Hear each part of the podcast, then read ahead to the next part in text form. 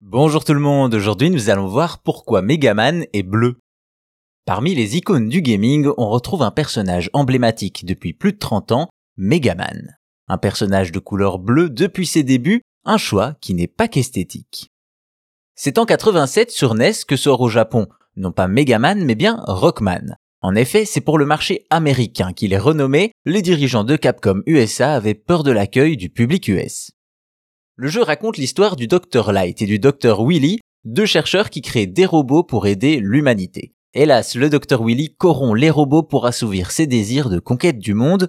Tous les robots sauf deux, Roll qui assiste le Dr Light et bien sûr Rock alias Megaman. Ainsi, Megaman est un petit robot bleu aux traits d'enfant, reconnaissable par son bras canon plasma et son armure, le tout bleu bien sûr, une couleur qui n'a pas été choisie par hasard. Revenons donc à sa création. Pendant longtemps, la paternité du petit robot a été attribuée à Keiji Inafune, qui a grandement travaillé sur le jeu et à qui Megaman doit beaucoup. Et pourtant, c'est son mentor qui est le créateur originel, un certain Akira Kitamura. En effet, en 2017, Inafune déclare qu'en arrivant dans l'équipe du jeu, beaucoup de choses sont déjà décidées, notamment le héros et surtout sa couleur, celui qui s'appelle encore Rockman sera bleu. Inafune n'a donc pas choisi de colorer le héros d'indigo, D'ailleurs, la couleur de Megaman est plutôt un choix par défaut. Et oui, comme souvent quand on parle de jeux de plus de 30 ans, c'est du côté des capacités techniques du support qu'il faut se pencher. Ici, il s'agit de la NES. Clairement, la première console de Nintendo est limitée en termes de couleurs et il est difficile de faire des designs très précis.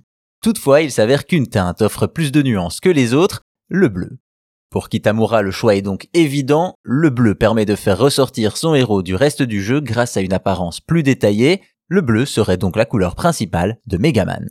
Mais pas la seule, en effet, en changeant d'arme, le robot change de coloris, une évidence pour Inafune de ne pas avoir un héros bleu alors qu'il tire des flammes rouges. Au final, malgré que ce soit un choix par défaut à cause des limitations techniques de la NES, il semblerait que c'était le bon, puisque Megaman est devenu iconique avec sa couleur bleue et ce, dans plus d'une centaine de jeux.